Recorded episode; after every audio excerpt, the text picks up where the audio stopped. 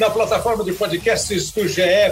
Globo, começando o episódio 146, 146.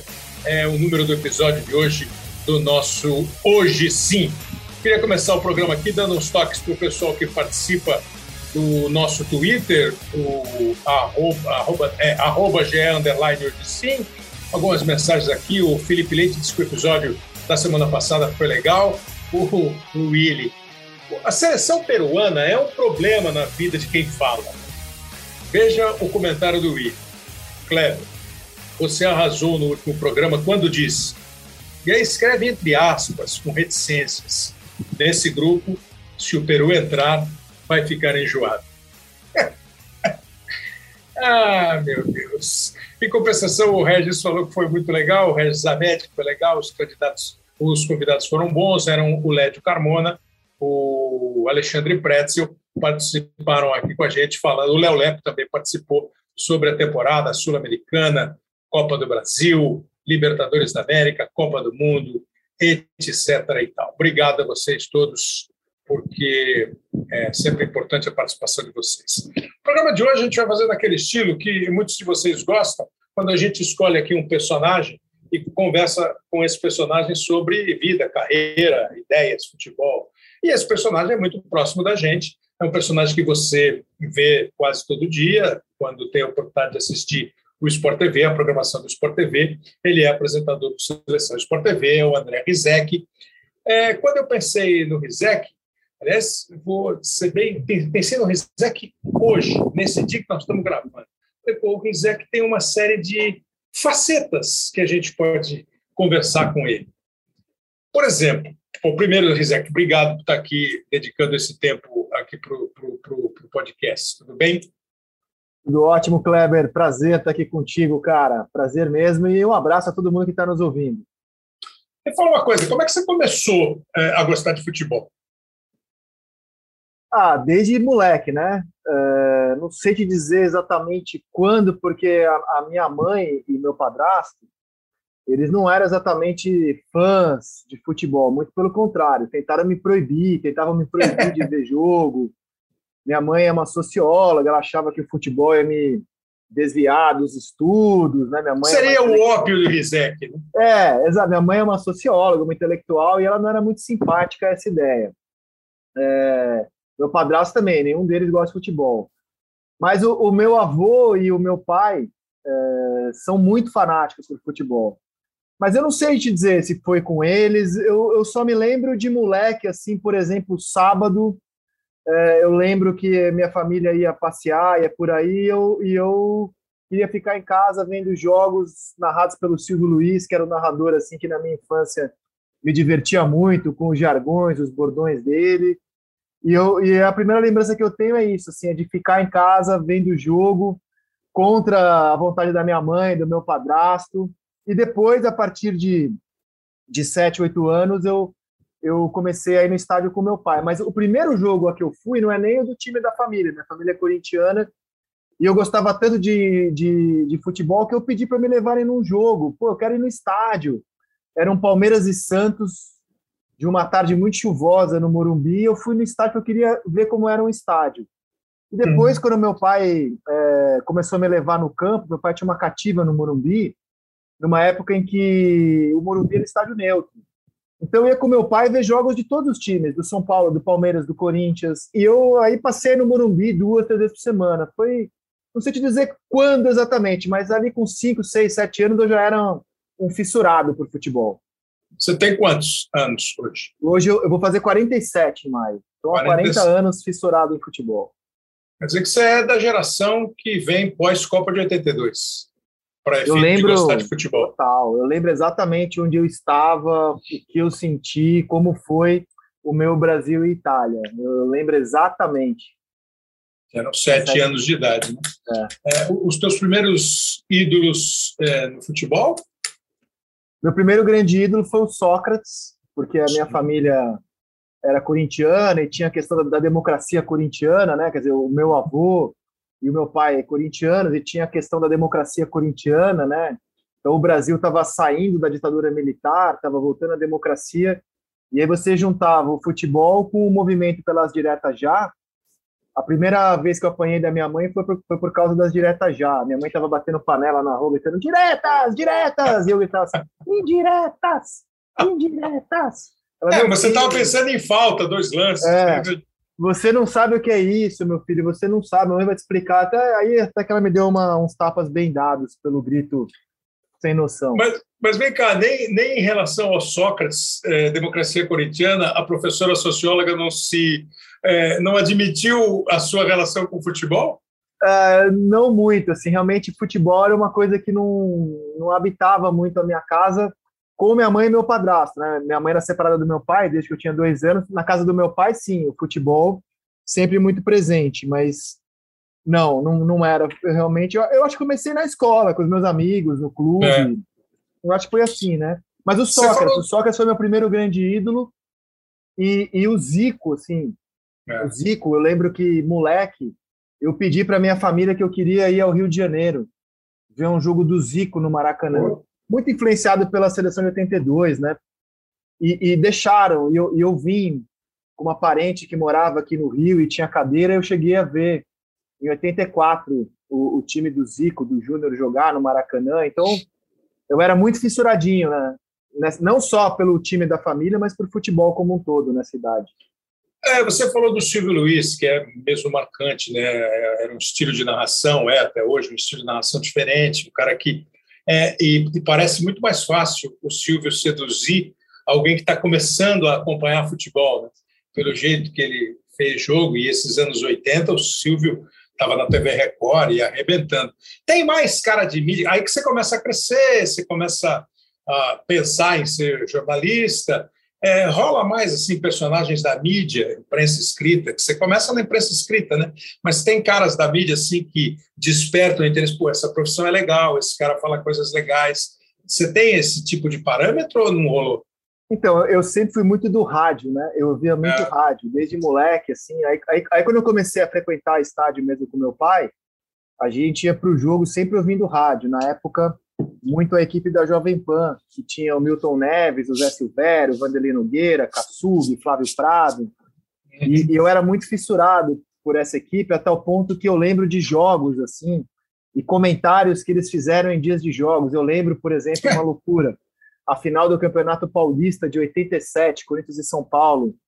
Eu lembro do, do, dos palpites, todo mundo dizendo que o São Paulo ia ser campeão, só o Vanderlei Nogueira dizendo que o Corinthians é que, é que levaria o título, e, e, era algo que me marcava. Mas, apesar de, de seguir essas pessoas no rádio, é, eu, eu fui, eu vim a trabalhar no esporte por acaso. Eu tinha um preconceito muito, quando eu fiz jornalismo, comecei a estagiar no estado de São Paulo. Por que, que você fez? Por que, que você fez jornalismo?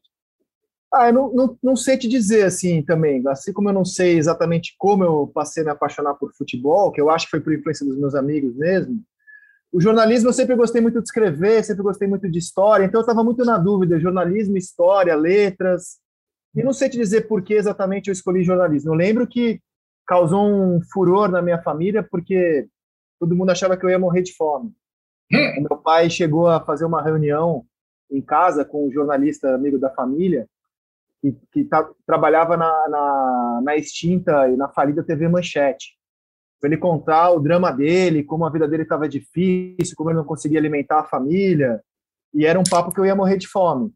Mesmo minha Sim. família sendo professora da rede pública, meu pai é médico da rede pública, e ninguém é rico na família, eles achavam que eu ia ser ainda mais pobre do que eles. E eles não queriam, tinham muito medo. Mas eu fiz jornalismo e e a minha ideia era trabalhar com, com cultura. Eu achava que eu, eu ia escrever sobre cultura. E aí, por acaso, eu trabalhava numa página de, como estagiário, né? Não era nem remunerado lá no JT, meu primeiro emprego assim em jornal, que era o SP por aí. Essa página acabou e a editora gostava do meu trabalho e falou assim: olha, eu, não queria, eu queria que você continuasse no jornal, vagou uma vaga ali no esporte remunerada, 146 URVs, que era a moeda pré-real. Eu falei: ah, mas no esporte eu não quero, não vou trabalhar no esporte. Não tem como, não combina comigo. Eu olhava as, as pessoas que depois vieram a ser minhas amigas, meus colegas, e não quero ser aquilo ali. Tinha muito preconceito com a imprensa esportiva. E fui muito a contragosto. Fui porque achava que era o único jeito de eu continuar no jornal. Mas ali, depois de um mês, eu vi que aquilo era o que eu ia gostar de fazer mesmo. E... Você, JT, né? Você falou? É. é. Você, você está falando de um veículo que na época era meio elite né? do jornalismo, né? É. É, por, por talentos que criaram o Jornal da Tarde, que fizeram o Jornal da Tarde. A página de esporte do Jornal da Tarde era super respeitada, com profissionais absolutamente consagrados. Tal. Mas é gozado isso, eu, tô, tô vendo, eu não, não, sabia mesmo, mas, pô, conheço o Rizek já há, uns, há uns quase 20, né? Tá, tá indo para. Você entrou na, na Globo que ano? Eu fiz o primeiro Arena com você em 2005. 2005, então tá com indo para 20, né? 16, 17 anos. É, porque assim, em casa não teve apoio. É. Na redação não foi o lugar que você queria. É. Pô, eu estou achando que nós vamos fazer um filme, André. Nós vamos fazer um filme. Né? É, é, por, assim, por, caminhos tortuosos. É que hoje, né, Kleber, a nossa profissão, ela, ela é não o jornalismo, o jornalismo esportivo, hoje ele é mais bem visto. A época, é, é. olhava-se para o jornalista esportivo, e eu tinha esse é. preconceito também, como a borracharia da redação. Né? Mas é verdade, era o cantão da redação. É, onde é onde é onde estava quem não dava certo na, na, nas outras editorias. O que é o equívoco, né? Mas Exato. era assim mesmo. Eu, eu lembro assim, ó, é o Luciano Huck era colunista do jornal. Ah, ah. E, e, a, a repórter que fazia a coluna dele, Alexandra Forbes, ela ia dar uma festa na casa dela. Eu, eu, ela era estagiária do esporte já, né?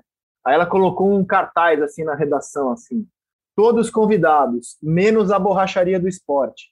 Eu falei, pô, eu não quero ser da borracharia, eu quero ser da turma legal aqui, da cultura. então eu tinha esse pô, que, que, que, momento, hein? É.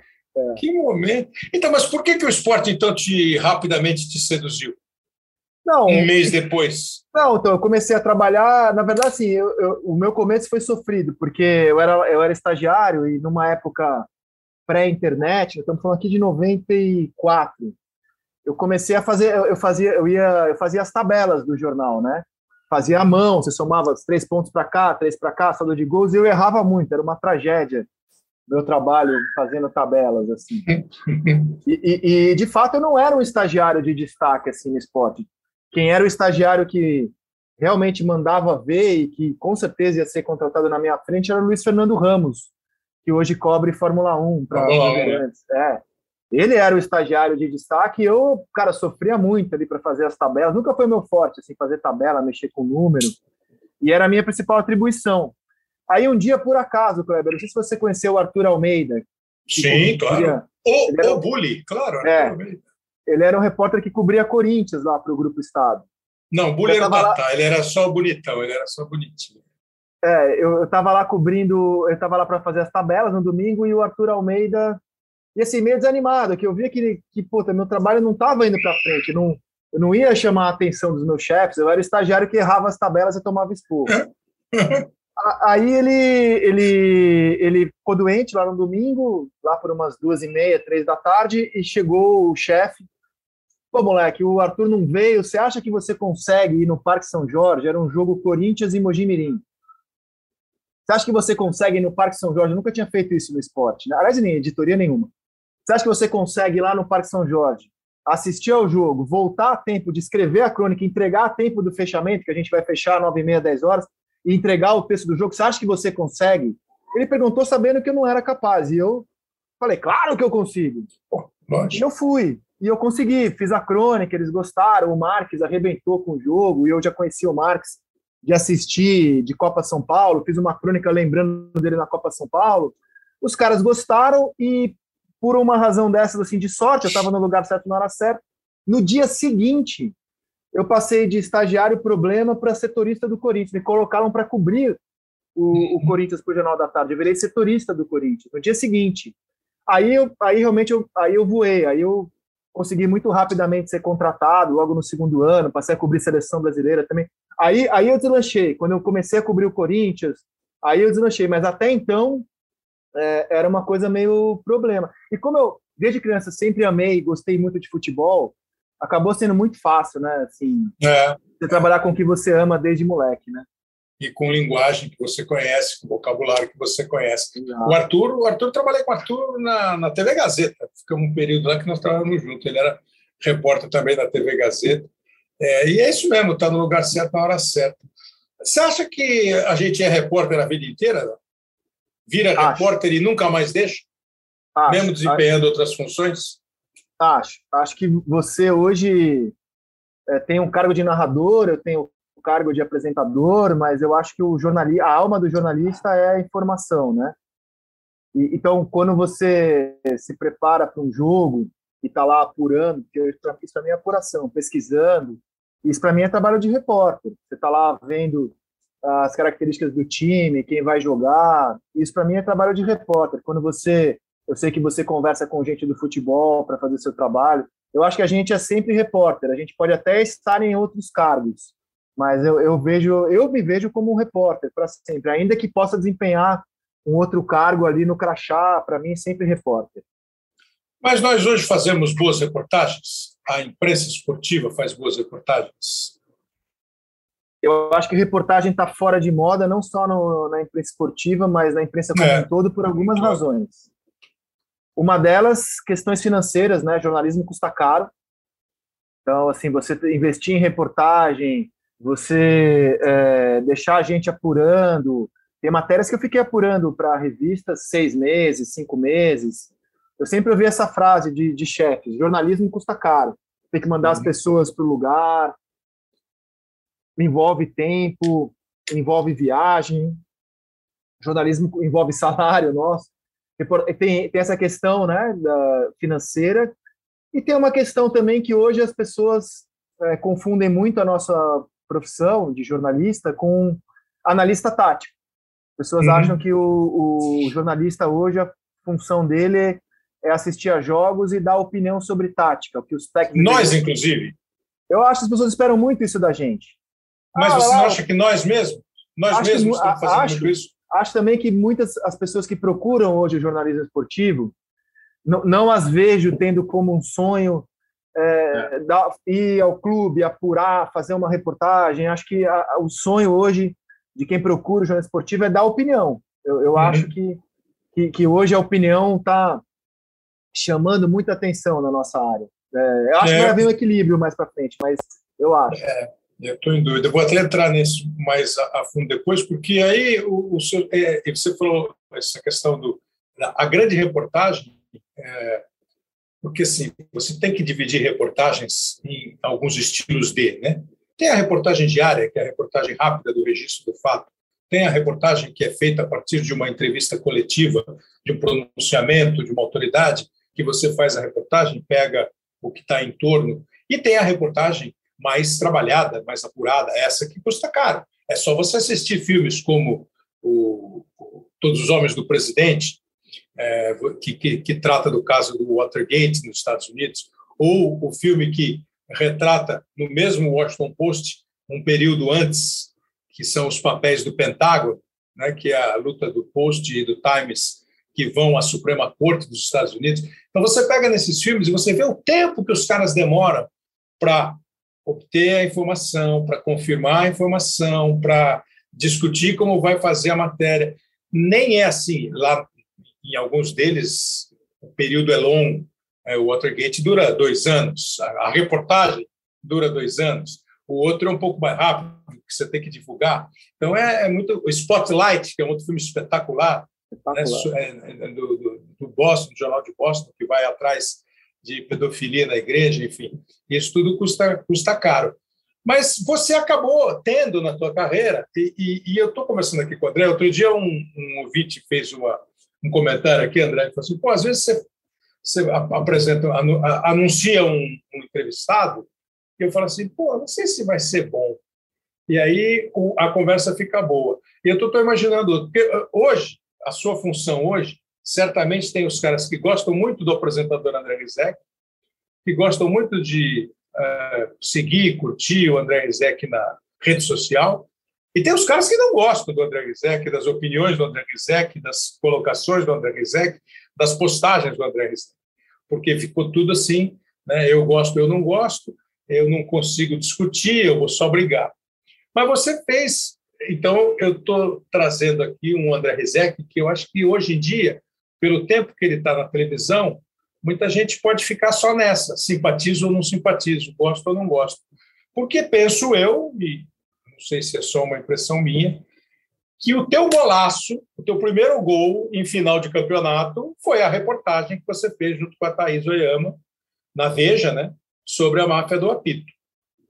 Essa é uma reportagem, enfim, que ele denunciou que árbitros de futebol estavam envolvidos com apostas e quando eles apostavam, eles, obviamente, na medida em que tinham a oportunidade de apitar uma partida que o cara botou dinheiro, ele ia fazer a partida dar o resultado que ele ia ganhar dinheiro. E isso rendeu muito, fez um barulho danado, levou gente para cadeia, afastou é, árbitros da carreira. Enfim, foi uma reportagem de vulto, tipo aquela reportagem da máfia da loteria lá atrás, da revista Placar, e grandes reportagens que são feitas. Esse foi o seu primeiro golaço, e foi uma matéria nessa linha de pesquisa, como é que chega a dica, onde eu vou, tem paciência ou não tem do editor? Não, foi sem dúvida a matéria de maior repercussão que, que eu fiz, sem dúvida. Eu, eu, eu, eu assim, eu, eu, eu acho que, assim, como repórter, eu sempre procurei tratar todas as matérias que eu fiz com o maior carinho. Aí me perguntam, é, isso aqui é jornalismo investigativo, isso não é? Para mim, qualquer jornalismo é investigativo. Se você for fazer uma matéria sobre caixinha de fósforo, você vai pegar a caixinha de fósforo, vai contar quantos fósforos tem, vai ler o que está escrito. Isso é uma investigação, né? É que algumas investigações são mais complexas que outras. Então, assim, eu vi de uma carreira, eu tinha, eu tinha feito, eu cobri a Copa da França em 98, aí eu fui pelo Lance, aí eu fui para o IG, Portal IG, depois eu fui para a Editora Abril na revista Placar, aí eu fui para Playboy, Fiquei três anos na Playboy fazendo matérias sobre sexo, um universo completamente diferente.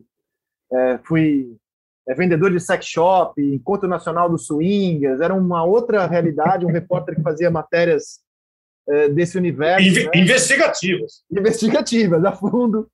E aí a Veja me chamou para cobrir política. Então, assim, eu comecei com esporte e, e fui trabalhar com comportamento, e aí a Veja me chamou para trabalhar com política. E eu cobria o governo Lula, a Polícia Federal, aquelas denúncias da época do mensalão, é, na Veja tal, e era um repórter de política. E essa matéria, ela chegou a mim também, né? Eu, eu acho que eu dei. Cara, na vida a gente precisa ter sorte, né? Eu dei sorte também, assim como na primeira matéria lá do Corinthians, essa eu também, eu estava no lugar certo, não fui eu que levei a denúncia para a revista. A revista, a denúncia chegou até a revista, era uma sexta-feira, a Thaís Oyama, que era a minha editora, ela estava ao telefone assim, eu querendo ir embora para jantar com a minha mulher, tal, sexta-feira à noite. Era muito pesada a rotina. Ela espera, espera, espera, espera aí. Quando ela ligou, ela falou: oh, André, é, chegou uma denúncia aqui, tem juiz roubando o jogo do Santos, do Corinthians, do São Paulo, um escândalo. Você vai apurar essa aqui e tal. Pode ser a matéria da sua vida. E eu, do alto da minha falta de humildade, é, porque eu olhei para ela e falei assim: ah, Thaís não sabe nada de futebol, deixa eu ensinar para essa menina aqui, né? Falei, Thaís, isso aí não, não existe. Esse cara que te ligou aí, isso aí é coisa de filme. Deve ter visto lá o Boleiros, e não, não existe. O juiz roubar assim jogo, e o cara ligar para a revista dizendo que vai denunciar. Isso é história de carochinha. Não, isso aí não vai dar em nada. Aí tomei aquele esporro bem dado, né? É, que a, que a Thaís. Cala a boca, vai segunda-feira, eu tô mandando, não sei o que lá, vai, tá, tá bom, Thaís. E aí, segunda-feira, eu fui me encontrar com, com o autor dessa denúncia, totalmente descrente, Kleber. Eu achava que era. Porque a gente recebia tanta denúncia na Veja, de coisas mais, assim, desde tampa de bueiro até narcotráfico no Senado, e nunca dava em nada, né? E a maior prova é que o repórter não pode descartar as coisas, ele tem que apurar tudo que chega na mão dele. E aí eu fui me encontrar com essa fonte, que até hoje está anônima, e, cara, assim, com 10 minutos de conversa, a fonte estava falando, dava para perceber que ela estava falando a verdade, porque ela tinha um grau de detalhe, e ela, inclusive, tinha um material físico. Por precaução, eu acabei submetendo a uma perícia para confirmar se aquele material era verdadeiro, não era manipulado, e se aquilo de fato fazia sentido. E, a, e assim nasceu a matéria da máfia da pizza, que demorou seis meses para ser publicada, né? é, poderia não ter dado em nada, mas a, a, a, Veja. Eu fiz outras coisas durante esse tempo, né? Não fiquei só nessa matéria, né? Sim. Mas é, voltando àquele papo de que jornalismo custa caro, né? O jornalismo independente, como é que um jornalista independente vai ficar seis meses é, esperando uma matéria que pode sair ou não. E, e eu, e eu podia, no caso, ficar seis meses no assunto até a matéria ser publicada. Quando a denúncia chegou, o Edilson Pereira de Carvalho não estava no esquema ainda. Era um outro árbitro que estava aliciado, que era o Paulo José Danelon, apitando os jogos do Sim. Campeonato Paulista. É, só depois que ele veio a aliciar o Edilson, ele que trouxe o Edilson para o grupo, porque aí ia começar o Campeonato Brasileiro e o Danelon só apitava a Série B e com a presença do Edilson, o, os apostadores tinham a chance de ganhar mais dinheiro, porque o Edilson apitaria jogos de Libertadores, jogos de Campeonato Brasileiro, os 11 daquele ano, né? Foi assim que nasceu essa matéria que sim, foi a matéria que me deu projeção e que me fez voltar ao esporte. Porque quando eu publiquei a matéria, eu pedi demissão da Veja, não é demissão da Veja, né? Eu fiquei com saudade de, de trabalhar com esporte, assim, me deu um, essa matéria me reacendeu em mim, assim, que eu comecei nos jogos, que o Dilson apitava, eu ficava muito ligado no noticiário esportivo para ver o que as pessoas falavam das arbitragens do Edilson, e aquilo reacendeu uma fagulha em mim. E aí eu falei, ah, eu quero voltar para o esporte. E a própria Abril me deu essa possibilidade, depois dessa matéria, de virar um repórter assim que pudesse transitar em várias revistas. E eu voltei para Placar. E por causa dessa matéria, eu fui à redação do Luiz Roberto, falar desse, o Luiz Roberto apresentava o programa, falar dessa matéria. E quando terminou a redação, eu virei colaborador do Sport TV, no, no seu Arena Sport TV, e estou aqui até hoje. Você vê como é, né? É, o André fala de voltar, e eu fico pensando assim, né? É, você ficou com vontade de voltar para o esporte. Só para quem não lembra, né, a matéria é de 2005 e o campeonato, naquele momento, quando a matéria saiu e todo mundo viu que era fato, a justiça entrou em ação, o Edilson chegou a ser preso, foi afastado, outros foram punidos, e o tribunal, o STJD, é, anulou os jogos que ele então, nós tivemos jogos, 11 jogos, se não me engano. 11 jogos. 11, 11 jogos foram realizados de novo. Os resultados foram é, cancelados, é, os jogos foram anulados e os times jogaram outra vez. Então, você teve 11 partidas a mais no campeonato. E na época eu lembro que muita gente ficou discutindo: ah, está beneficiando esse, beneficiando aquilo, ah, mas o resultado não foi, mas o juiz não errou. Quando, na verdade, aí é uma questão de opinião, os jogos estavam claramente contaminados se o juiz errou, não errou, interferiu, não interferiu no resultado. O fato é que ele estava lá para interferir caso fosse necessário. Talvez não tenha sido necessário e o campeonato acabou sendo o campeonato. E em algumas vezes ele não conseguiu, marcantes. por exemplo. Exato. exato. Ele, ele, teve o Corinthians e Santos na Vila Belmiro, que, porque era ele, Edilson, que indicaria para os apostadores, que indicava, ó, oh, aposta nesse aqui. Cara, eles, eles debatiam tal, e, e achavam que o Corinthians do Tevez era favorito contra o Santos do Robinho e do Giovanni na Vila. E o Santos deu um banho de bola no Corinthians. E ele, e ele se justifica porque uh, eu acabei tendo que levar o caso para o Ministério Público e depois para a Polícia Federal, porque não estava conseguindo provas para publicar a matéria, embora uh, eu tivesse pleno conhecimento do, do esquema e alguém muito bem informado ali como fonte. Na nossa profissão não basta saber, você tem que provar, né? Claro. Eu, eu podia fazer a matéria, todo mundo me desmentir, eu sem provas ser processado e eu ser o preso, não o Edilson, né? É, então, diante da dificuldade que eu estava tendo de conseguir documentar tudo o que eu sabia, e também porque comecei a ficar agoniado, porque acabou o Campeonato Paulista, foi rolando o Campeonato Brasileiro, e, e, e os jogos iam se desenrolando e não acontecia nada. Os sites que eu monitorava, os sites, eles, um, um site, eram dois sites, né? Um deles percebeu que a cada jogo do Edilson havia um volume em comum de, de apostas. Apostas. Então, o, o site parou de cotar os jogos do Edilson. Mas as, as autoridades não sabiam e não, poder, e não podiam ser avisadas pelo site, porque não era um site legalizado. E se ele avisasse a polícia, o próprio site ia chamar a atenção para sobrar. Dele, né? Então começou a me dar uma agonia e eu procurei o Ministério Público, os promotores que haviam é, denunciado o, grupo MSI no Corinthians, o José Guimarães Carneiro e o Roberto Porto que eram os promotores públicos do GAECO.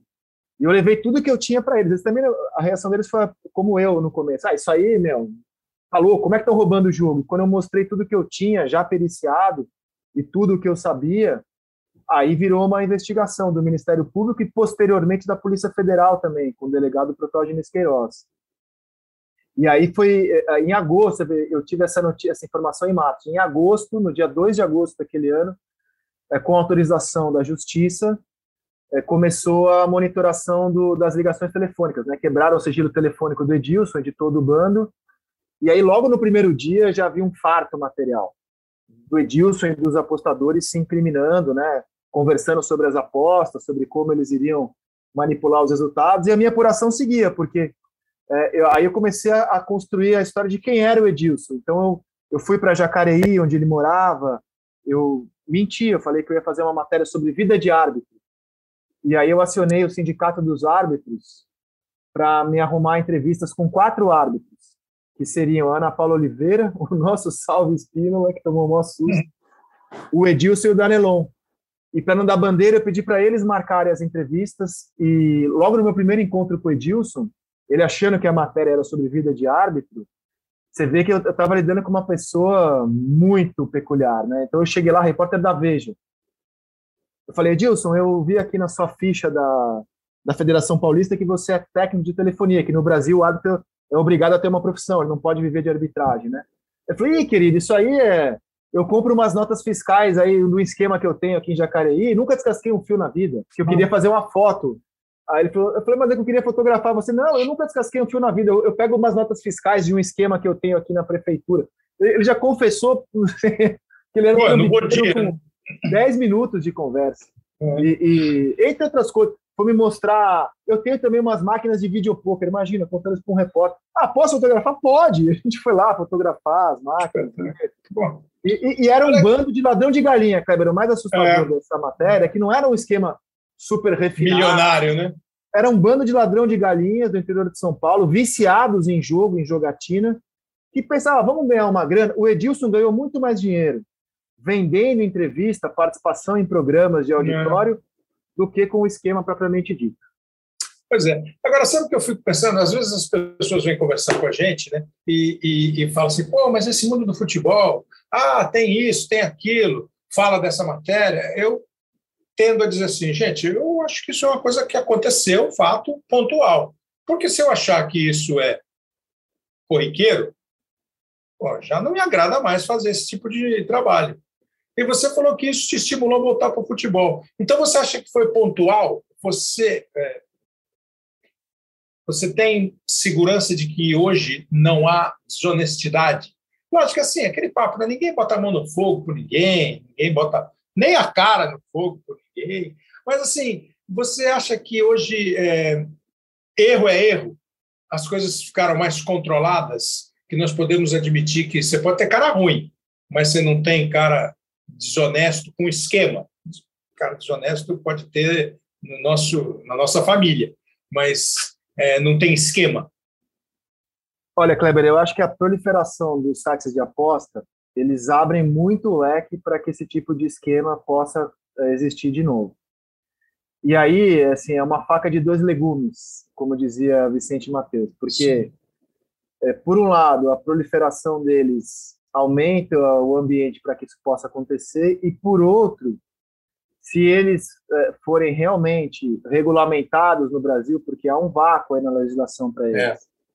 aí eles vão ser obrigados a avisar as autoridades sempre que houver é, um volume em comum de apostas no evento. A gente já viu reportagem do Esporte Espetacular sobre a terceira divisão no Rio Sim. de Janeiro, assustador o que aconteceu lá.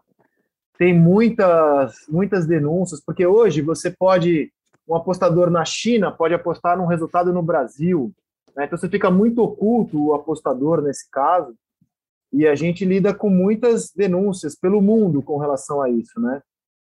eu Uh, eu assim eu não, eu não tenho conhecimento de nenhuma máfia que hoje esteja operando eu não tenho conhecimento mas essa matéria me deixou muito ligado que a gente tá, o esporte é muito sujeito porque se ninguém tivesse feito aquela denúncia anônima talvez a gente nunca pegasse o Edilson. Até porque a tática do Edilson não era é, roubar escandalosamente né? É, como ele era um árbitro FIFA, ele apitava Libertadores, inclusive ele manipulou um jogo de Libertadores naquele ano, a tática dele era muito sutil, era começava os jogos, é, ele amarelava a defesa do time que tinha que perder o jogo. Ele desestabilizava emocionalmente, ele raramente é, provocava um erro daqueles realmente Pênalti, absurdos. Né? É. é, o, o, jogo talvez mais escandaloso dele, o único realmente assim, Vasco e Figueirense e São Januário, realmente ele operou muito naquele jogo. Muito. Eu lembro que depois do, do jogo o Milton Neves entrou na rádio, tem que ser anulado esse jogo, é uma vergonha que eu ficava ouvindo. E a maioria dos outros jogos passava como erro normal de jogo, e às vezes nem erro achavam que era. Então eu acho que a gente corre esse risco. Por outro lado, o que aconteceu depois que, que estourou o caso Edilson, é, as federações, principalmente Isso. a Federação de São Paulo, passaram a tomar um cuidado muito maior. Antes, até por uma questão trabalhista, as federações não queriam o árbitro próximo delas, ter vínculo trabalhista com a. Então, assim, o árbitro era alguém que só apitava e ninguém sabia o que ele fazia da vida dele. Hoje eles monitoram muito mais. Né? Hoje a vida deles é monitorada, então, assim, o cara que tem dívida, que tem passagem pela polícia, que é viciado em jogo. É, o, o Danelon, por exemplo, naquele ano, ele tinha sido demitido do emprego dele com acusações bem graves, bem graves. É, se isso hoje fosse descoberto, provavelmente uma federação não teria nos seus quadros um árbitro com aquele currículo. Então, a gente, a, a, o, o, grau de apuração é, melhorou muito com relação aos profissionais de arbitragem, mas eu acho que isso é, a gente está muito suscetível, sobretudo em jogos sem transmissão, sem olhar da mídia, como foi esse da terceira divisão do Rio de Janeiro, denunciado pelo Esporte Espetacular há coisa de um ano e meio. É isso, quer dizer, você é, chamou a atenção, o, o, assunto foi discutido, foi debatido, foi punido quem devia, de, devia na época ser punido, mas, é claro, você está sempre sujeito. Isso é ao longo da história. Você vai ter é, esquema desde a primeira civilização até a próxima, e isso é, faz com que tenha a necessidade de ficar cada vez mais é, atento. E, e sabe o que melhorou, Kleber, também? Legislação, porque é, um detalhe curioso, né? É, nenhum deles, eles foram presos é, à época, mas aquela prisão para averiguação, né? Quando você fica preso por cinco dias para uhum. interrogatório. Uhum. Nenhum deles foi condenado à cadeia, aliás, por uma grande sacada do advogado de um dos réus. Um dos réus, que era dono de um cassino clandestino, desses que o, que o Gabigol frequentou, em São Paulo, ele tinha muito dinheiro e ele contratou um escritório pesado de advocacia que desenvolveu uma tese do ponto de vista do direito brilhante.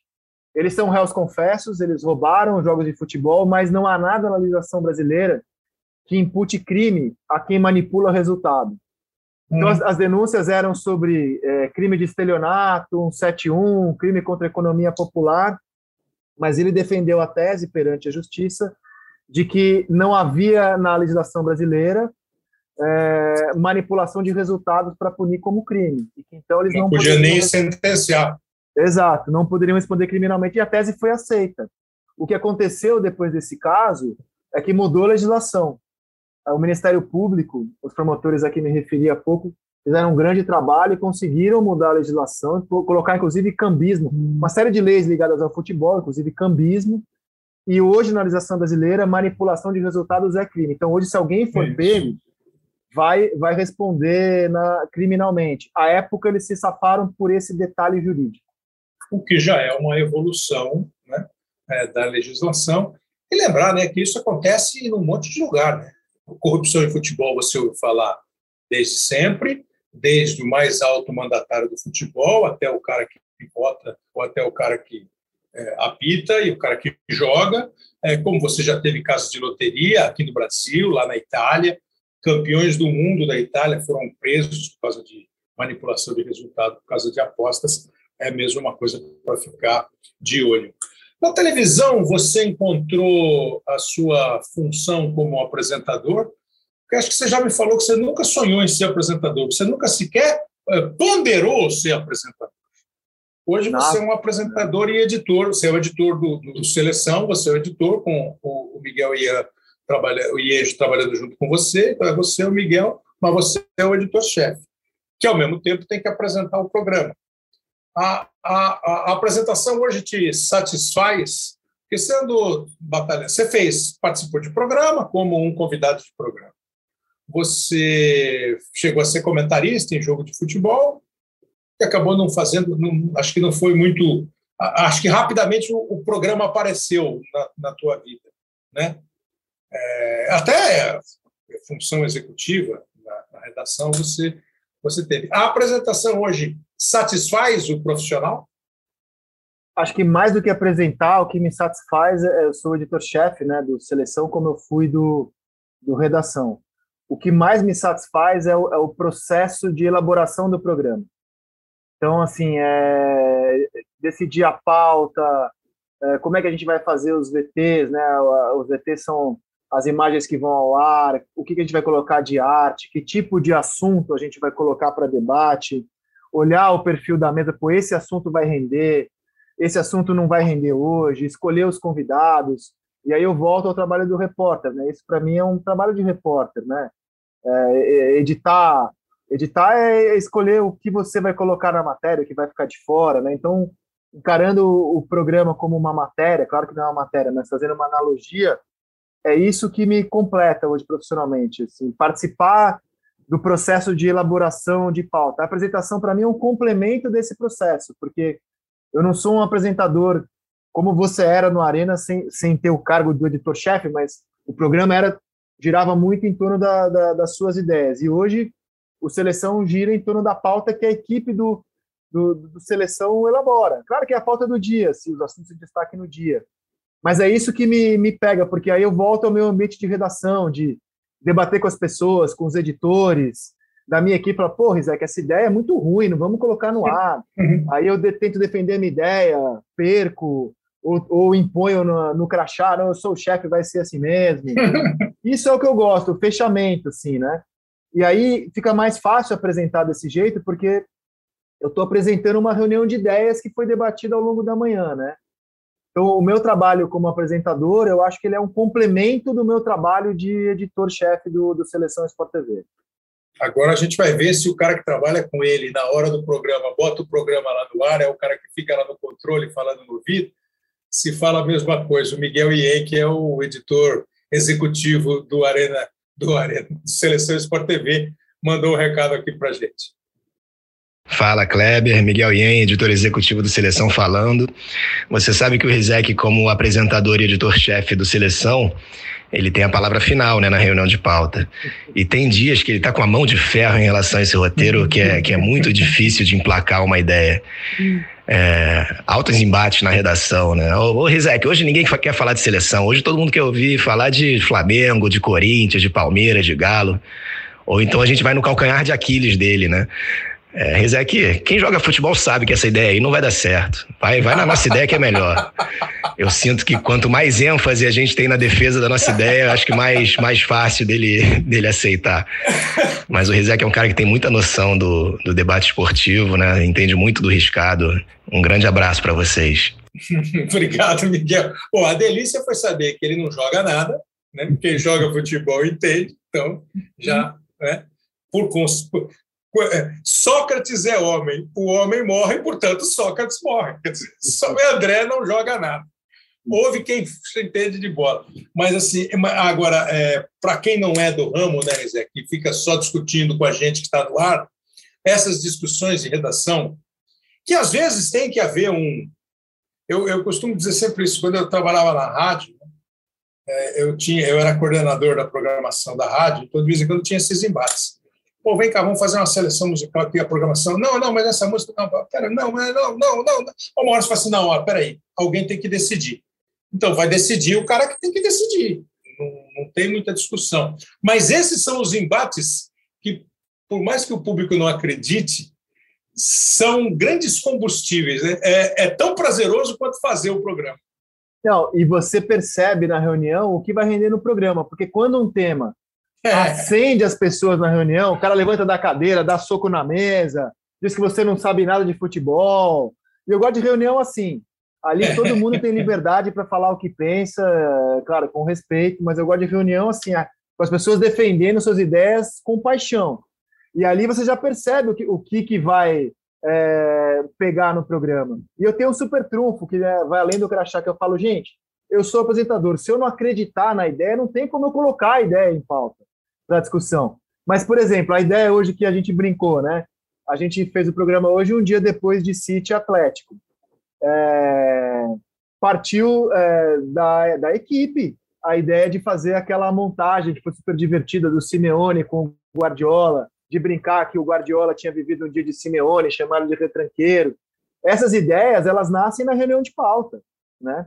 É, partiu dali. A gente tem uma, alguma limitação com imagens de eventos que a gente não mostra, mas quando a gente está falando é, de campeonato brasileiro, que a gente não tem limitação, a conversa é muito legal. Eu queria destacar um lance que mostra isso, isso aí vai todo mundo ver a imagem, se a imagem é isso mesmo. Pô, isso que é o que eu mais gosto de fazer, é o fechamento. Assim. A apresentação é um complemento do fechamento para mim. É, mas agora que eu vou te fazer uma pergunta que pode, talvez, é, exija uma. Sei, você vai entender. Porque, por exemplo, tem um, um, um rapaz chamado Alexandre Lemos, ele é telespectador.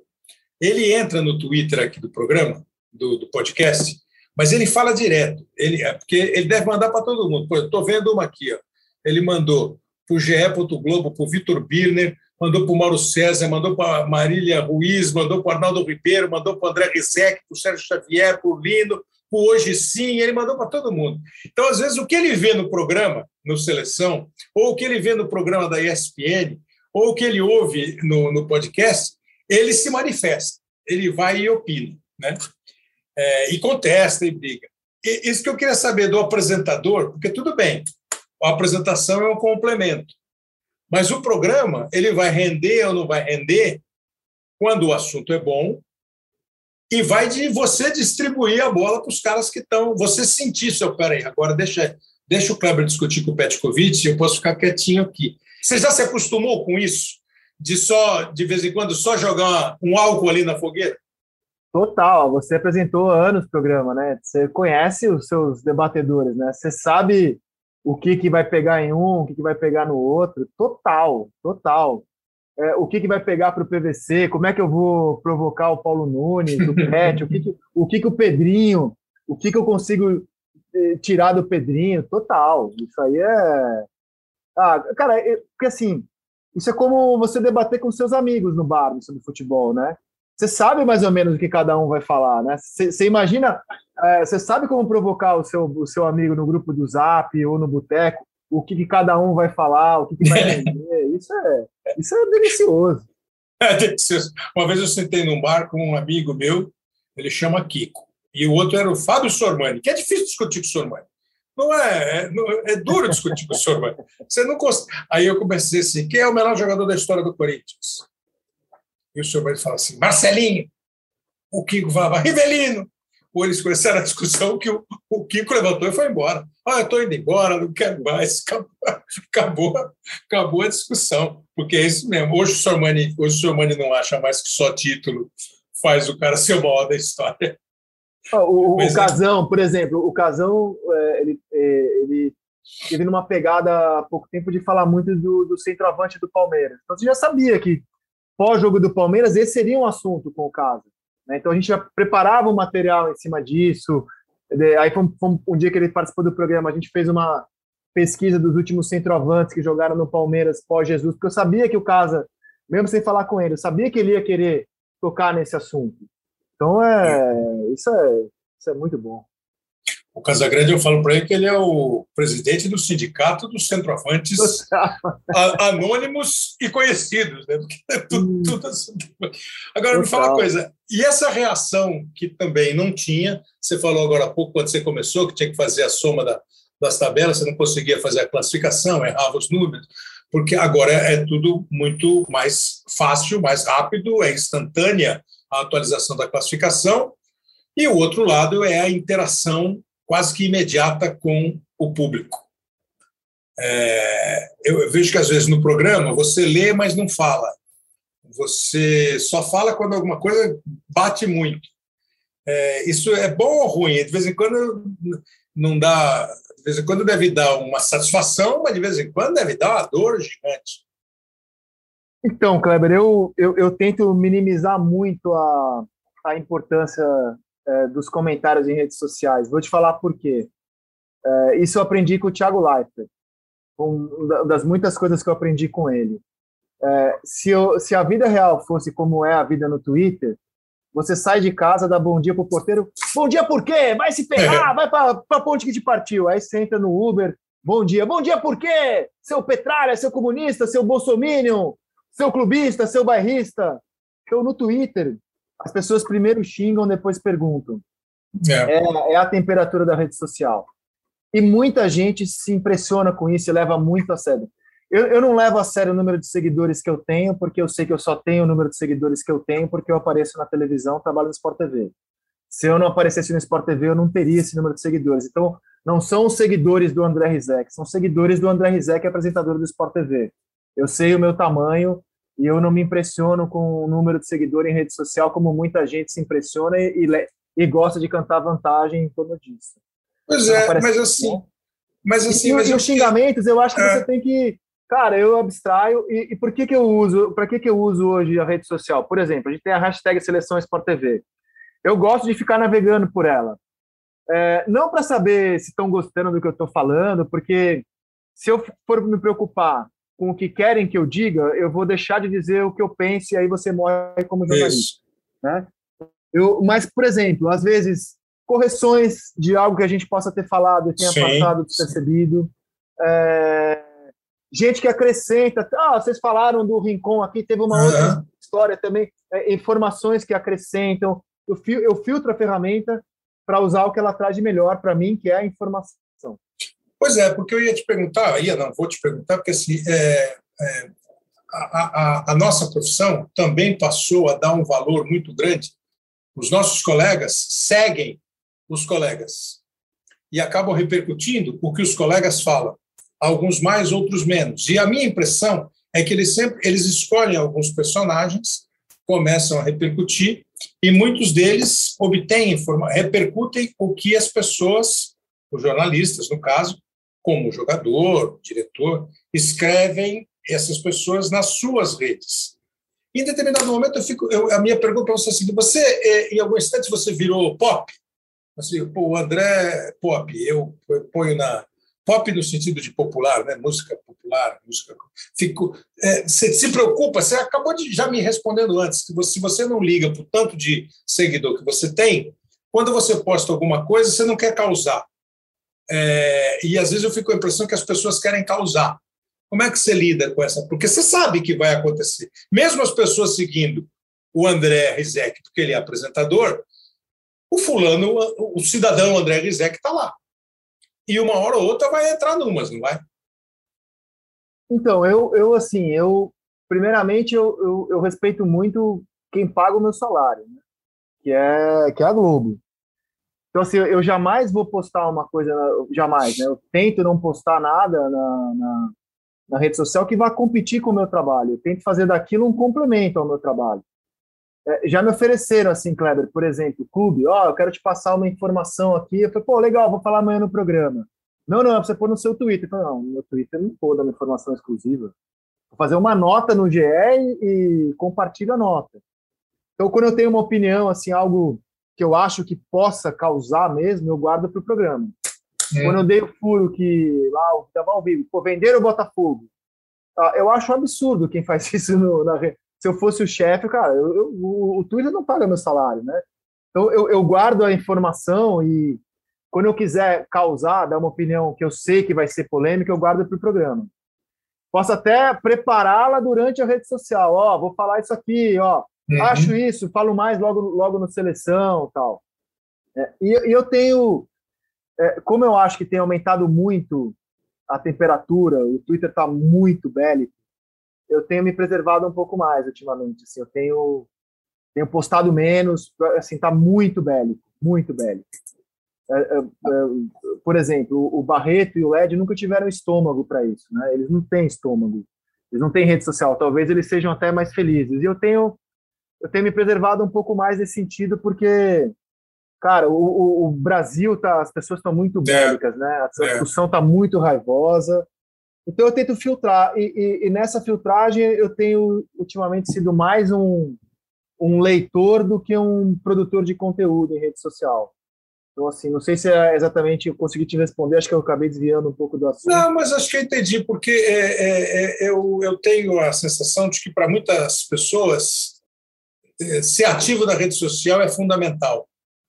Eu cheguei a achar, por exemplo, eu cheguei a achar que você pensaria assim, e agora estou vendo que não. Ela própria fez você ficar mais pianinho? É, próprias, eu, a própria reação. É. Eu, eu, eu, já, eu, eu já pensei também é, que era, era fundamental, inclusive, me posicionar como cidadão. Eu achava que era importante eu usar o número de seguidores que eu tinha para me posicionar como cidadão com alguns temas. E, e, e, hoje eu acho que não é tanto assim, porque, principalmente no Twitter, é, as pessoas querem apenas confirmar as convicções que elas têm. Elas não querem mudar de ideia, refletir. Então eu tenho de... sido mais mais um, um, um, leitor do que um. É... O, o, Twitter para mim é como um rádio, assim, sabe? Assim, você acorda como era o rádio para mim antigamente. Eu ligo e rapidamente eu tenho uma, uma noção do que está sendo falado no país, no mundo, as, as principais informações e, e, tento me divertir com ele, assim, me divertir com ele do que qualquer outra coisa hoje em dia. É, que é gozado isso, porque é, aparentemente a palavra diálogo está menos utilizada, né? A discussão, no bom sentido, não, é, ela está meio por fora, né? Tá, tá. Eu, eu, eu já, você tem razão, eu já tive essa percepção de que era muito importante eu ser relevante, eu ter muito seguidor, eu, eu, eu twittar bastante, mas hoje eu acho que não é, e eu, eu acho que a gente tem que se levar, todo mundo, se levar a sério é uma coisa muito perigosa, né? É. E, e, e, quem se leva muito a sério nas redes sociais me, me dá certo medo, assim, então eu não quero ser um deles. As pessoas que acham que, que a opinião é tão importante que tem que ficar dando opinião 24 horas por dia. Então eu, eu dei um passo atrás, eu acho, nesse sentido. Falar um negócio assim, é, se, eu, se alguém falasse para mim assim, pô, é, você pode escolher o negócio que o Rizek fez para você fazer. Você tira ele e bota você eu escolheria, sem pensar muitas vezes, os dois programas de Copa do Mundo e Olimpíada com os capitães do, do, do, dos títulos mundiais e aquele programa olímpico com aqueles personagens assim, absolutamente espetaculares. É, isso, é, é, essa é aquela assim, de você, quando você entrevista o Zico, por exemplo, eu, né, se eu entrevistar o Zico, é prazer e, e trabalho. Se um dia eu entrevistar o Chico Buarque, eu vou estar me divertindo entrevistando um cara que eu acho um monstro. Ou se eu entrevistar o Roberto Carlos, o cantor, eu vou falar, nossa, Roberto Carlos. E assim, o Pelé, um monte. Eu, aquele programa eu acho que é assim, aquilo é o supra-sumo do trabalho e do vontade de aplaudir os caras, não? Não, aquilo foi demais. O que mais me deu satisfação até hoje na televisão foi receber um recado do Hugo Carvana e depois do Miele. Olha que legal. eram fãs do Redação. Tive muito orgulho do Redação que a nossa equipe fez e que eles queriam fazer o programa. E eles fizeram o programa, eles já não estão aqui, morreram os dois, mas eles foram à redação porque eram fãs do programa. E saber que caras como Hugo Carvana e o Miele assistiam ao redação e queriam fazer o programa, aquilo foi acho que o maior troféu que eu tive na televisão. O programa dos capitães e depois olímpico, ele, ele foi muito especial na minha vida, muito especial. Agora, de novo, vou te contar um caos. Eu fui parar por acaso no programa. A ideia da, do canal era ter o Bial apresentando o, o, o, o é-campeão da, da Copa do Mundo. E aí o Paulo César Vasconcelos, que era o nosso chefe, me chamou e falou assim, ó, é, o Bial, a gente não vai colocar o Bial para fazer piloto, né, é o Pedro Bial, e eu preciso de alguém que, que treine ali a, galera do programa, tal, vou para escalar. Não. Mas você não vai fazer o programa, é só piloto, é só para treinar. claro, PC, conta comigo, né? sou funcionário, profissional. E aí eu fui treinar os tradutores, assim, o editor era o Ingo Ostrovski, com quem eu me dou muito bem. Ótimo. E aí eu estava eu, eu tava dando umas ideias ali de editor-chefe, né, que eu era editor-chefe do redação, de como é que a gente poderia fazer o programa, que é o que eu gosto de fazer. Eu falei, cara, vamos pegar uns vídeos do Passarela, do Canavaro, do Beckenbauer, falando de futebol, do Mataus, para os caras irem pegando os termos de como é que os caras falam de futebol, já que não vai dar para fazer muito ensaio com os caras.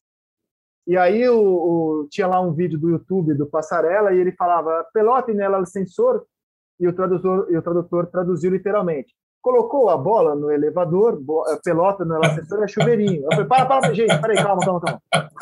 temos um problema. Vocês, tradutores, manjam de futebol? Vocês conhecem expressões? Não, eu faço congresso médico. Faço... Era o melhor tradutor que tinha de espanhol. Mas...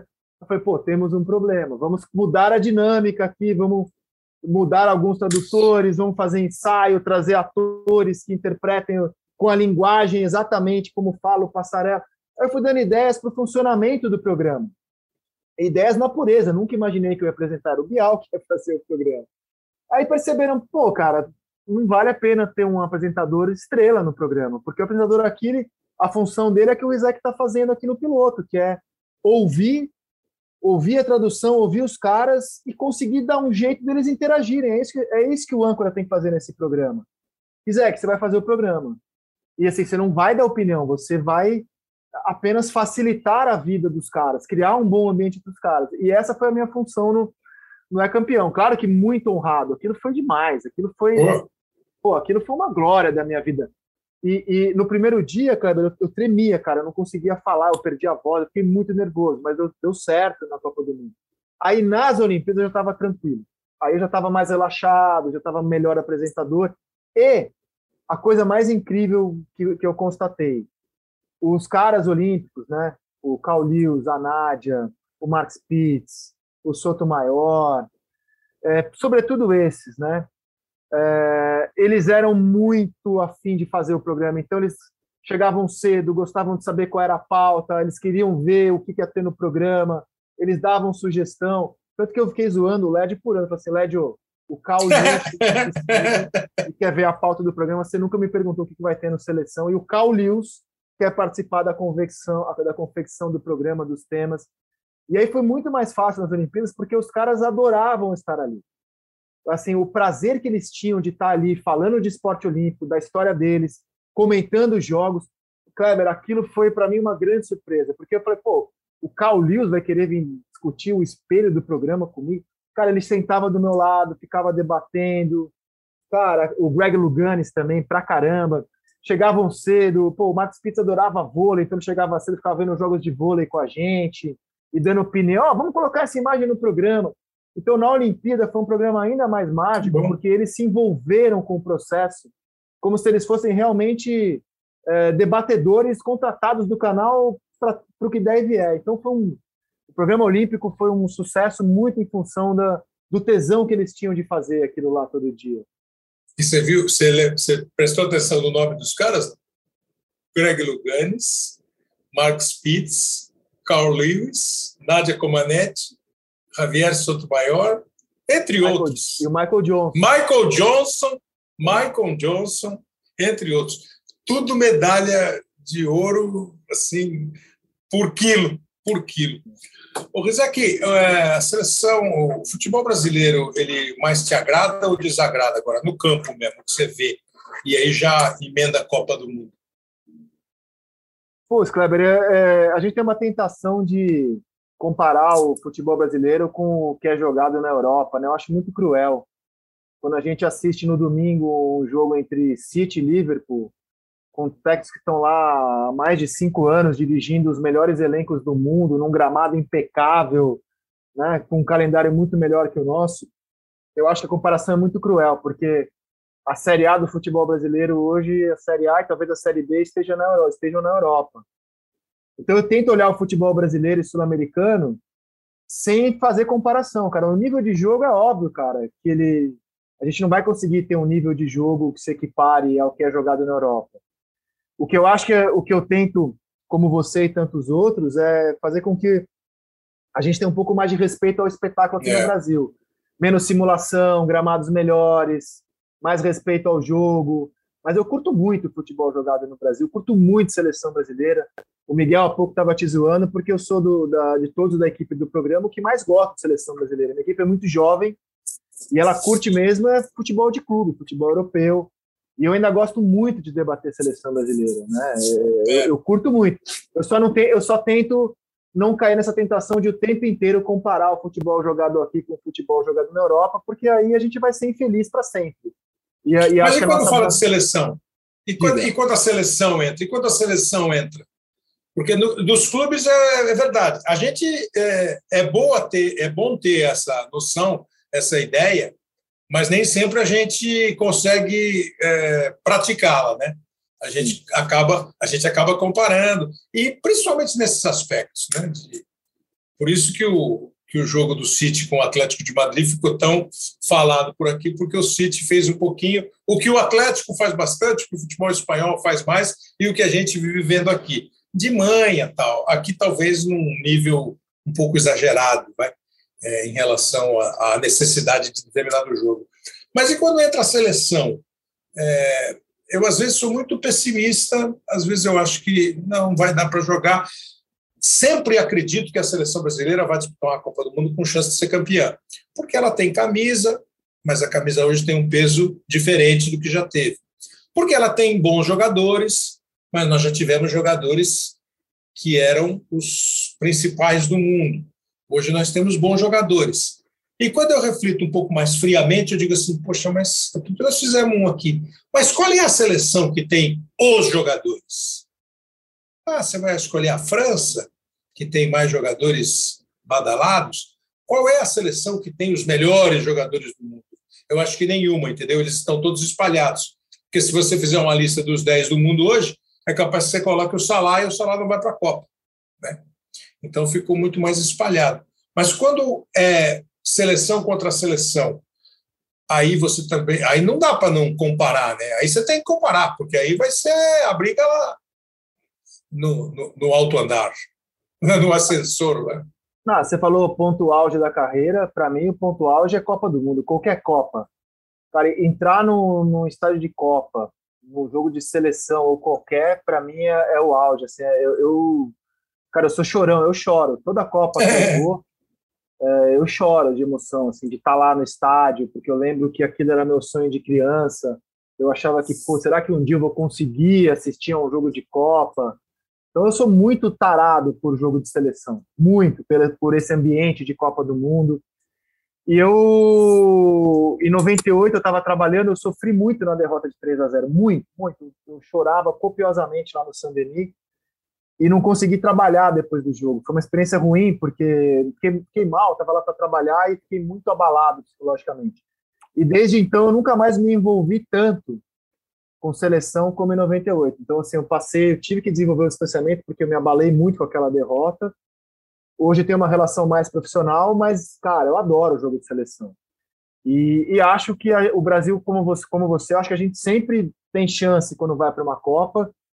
Hoje eu estou muito empolgado com essa Copa, assim, porque a gente não via muita luz no fim do túnel. E 2022 acendeu um holofote no fim do túnel para a Copa do Mundo, né? vários jogadores jovens passaram a jogar um futebol de um nível que jogadores brasileiros não vinham desempenhando no futebol europeu. Vinícius Júnior, Anthony, é, o Rafinha. A gente, tá, a gente tem jogadores atuando num nível muito alto. Militão, Fabinho, Casemiro. Eu acho que a França ainda é a seleção que tem melhores jogadores que a gente. Acho que a França uhum. tem é, jogadores melhores que a gente, mas não é uma diferença que não dê para contornar. Eu hoje só tenho inveja da seleção francesa. Eu acho que o Brasil vai chegar na Copa entre as melhores seleções do mundo esse ano. Você começou a apresentar o Redação e uma vez eu fui no programa e falei para você: esse programa aqui você faz do seu jeito e você consegue assim tocar, você fica muito à vontade. Não, não, não tem nem que avaliar se você é bom ou mau apresentador, se você é bom ou mau editor. O, o ambiente é muito, é, muito, muito tranquilo. Né? tranquila no sentido de estamos seguros aqui no que estamos fazendo. O seleção acabou sendo um desafio uma série que também acontece numa empresa de comunicação. Algum, alguns lances não, não rolam e aí você precisa mexer. E aí houve uma, uma, uma mudança. O seleção, você já está no seleção há quanto? Desde 2018. Desde 2018. Cinco anos, quatro anos, né? É. Ainda tem um conflito ou, ou já está à vontade? Não, tô, tô à vontade. São programas muito diferentes, né? O Redação ele é. tinha uma pegada de falar de mídia, né? Às vezes nem falava de futebol. E o Seleção é um programa mais boleiro mesmo. O Redação era um programa para trazer gente de fora do Grupo Globo. Então a gente tinha um time de colaboradores uhum. e convidados que faziam é, é, trabalho de repórter, editor, ou mídia como um todo, fora do Grupo Globo, que a gente trazia, e o Seleção é o programa no qual os comentaristas do Grupo Globo estão presentes. É né? um programa dos comentaristas do Grupo Globo. É, é, é, é, diferente. E é um programa mais boleiro mesmo, uma discussão mais do jogo de futebol do uhum. que era o Redação, que era um programa de discussão muito da cobertura da, da mídia. É, é, é que assim, o Redação, por ter sido o primeiro produto que eu fiz, eu acho que vai, tá, vai sempre me influenciar. Né? E eu fiz muito tempo, foram oito anos de redação. Estou há quatro no Seleção. Mas, é, sim, eu, eu gosto muito do, do Seleção, muito adaptado. Mas é que o Seleção, é, ele, como qualquer coisa que você faz primeiro na vida, né, ele fica marcado em você, né? Ele fica ali presente. E pelo desafio também, Cleber, porque eu achava que ia ser um retumbante fracasso, assim, né? Quando me colocaram no redação, eu achei que eu estava assinando a minha, a minha sentença de demissão sumária da televisão. Achei que nunca ia dar certo. O projeto editorial, apresentar um programa. E me surpreendi com o sucesso que foi o programa. E, e, com o carinho do público com o Redação. O Redação tem até hoje um público muito fiel naquele horário. Então isso, isso deixou marcado muito, mas o Seleção também, embora com menos tempo, eu adoro fazer também, adoro fazer. É uma pegada diferente, mais boleira, e que eu adoro também. Não, é isso mesmo, porque e, e, e é gozado que tem vocês dois, né? O Marcelo já participou aqui e os dois tocam direito. A redação continua sendo um programa super agradável. Eu acho que vocês conseguem dar a marca de vocês, é o que eu falo. Independentemente do sujeito gostar, da fulana achar bacana, consegue dar uma marca o Marcelo Barreto no, seleção, no redação e você no seleção. Agora eu vou acabar. Assim, você falou que de vez em quando é chorão, vai ver jogo de copo. Eu não tenho a menor ideia do que eu vou ouvir, mas você vai ouvir junto comigo.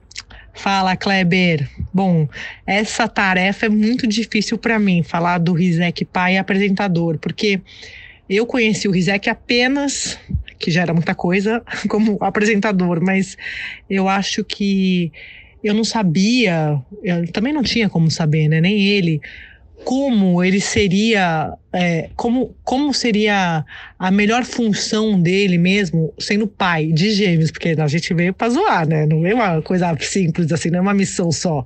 A missão é dupla.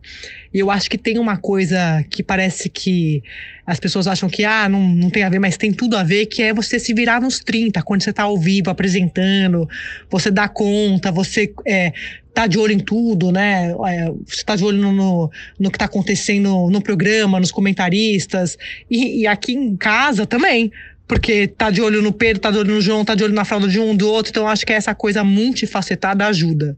Essa é a André Sadi, que é jornalista, uma das principais jornalistas da, da, do Departamento de Jornalismo da Globo, da Globo News, que eu li hoje, que vai passar, não, eu não sei se pode falar já, mas pode, vai, pode. Pode, vai, vai, começar a apresentar o Estúdio I, que é um programa, vai competir com o em determinado horário, o Estúdio que vai de umas quatro, é, o Seleção vai de umas três e meia, eu não sei se eles vão dividir, o Pedro vai um dia para o estúdio do o estúdio do I, o outro vai para o João vai para assim.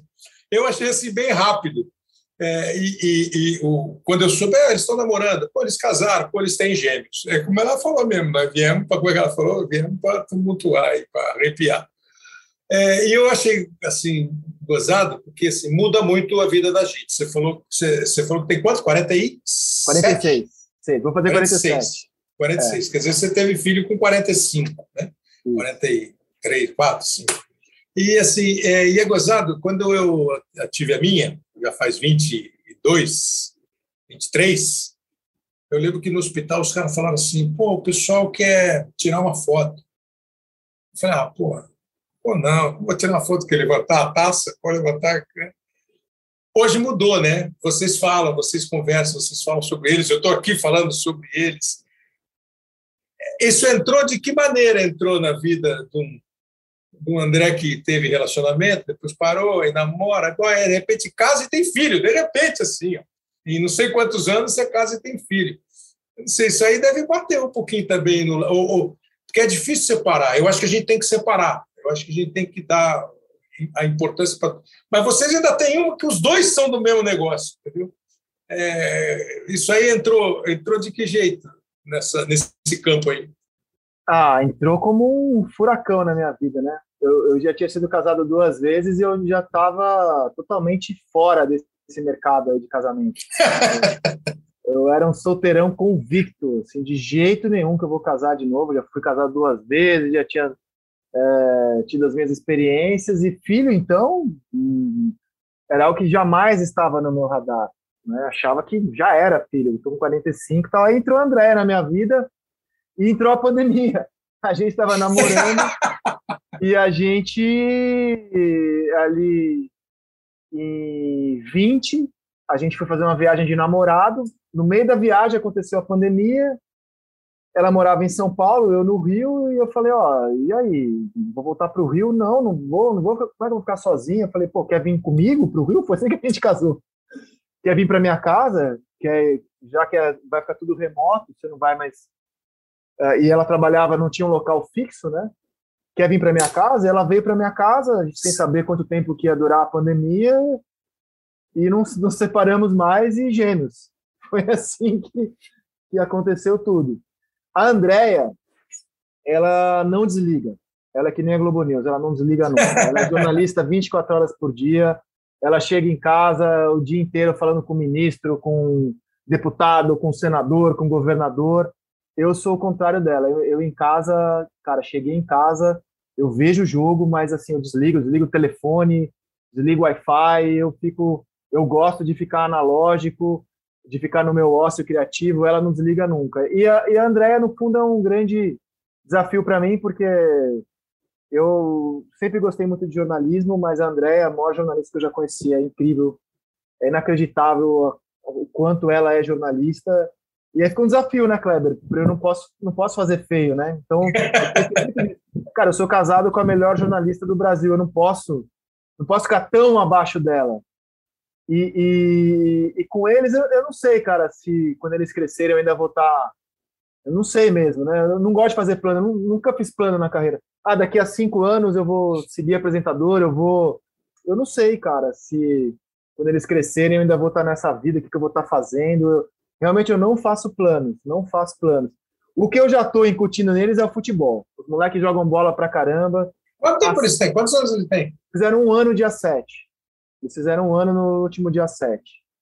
Não, jogam bola pra caramba, vai pintar contrato. Cara, eles são, não, assim, de quantidade, eles são viciados não, em bola, viciadaços em bola.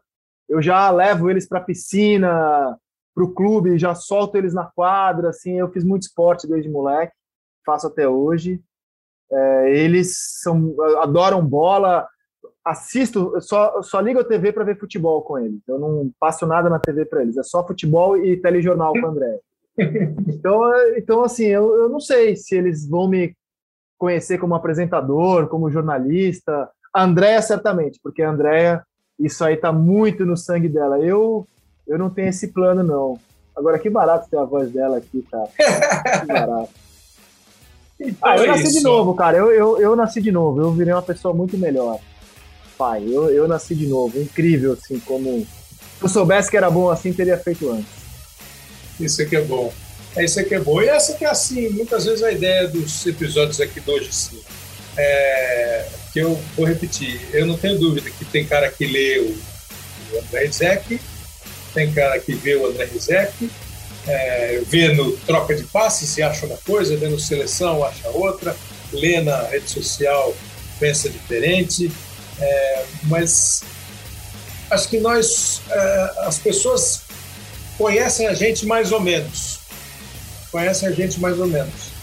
É, eu acho que assim é uma oportunidade de você conhecer um pouco mais, ouvir, vai gostar, não vai gostar, mas acho que é sempre essa a ideia quando a gente convida alguém assim para conversar só o cara e eu, a pessoa e eu né, no, no, episódio.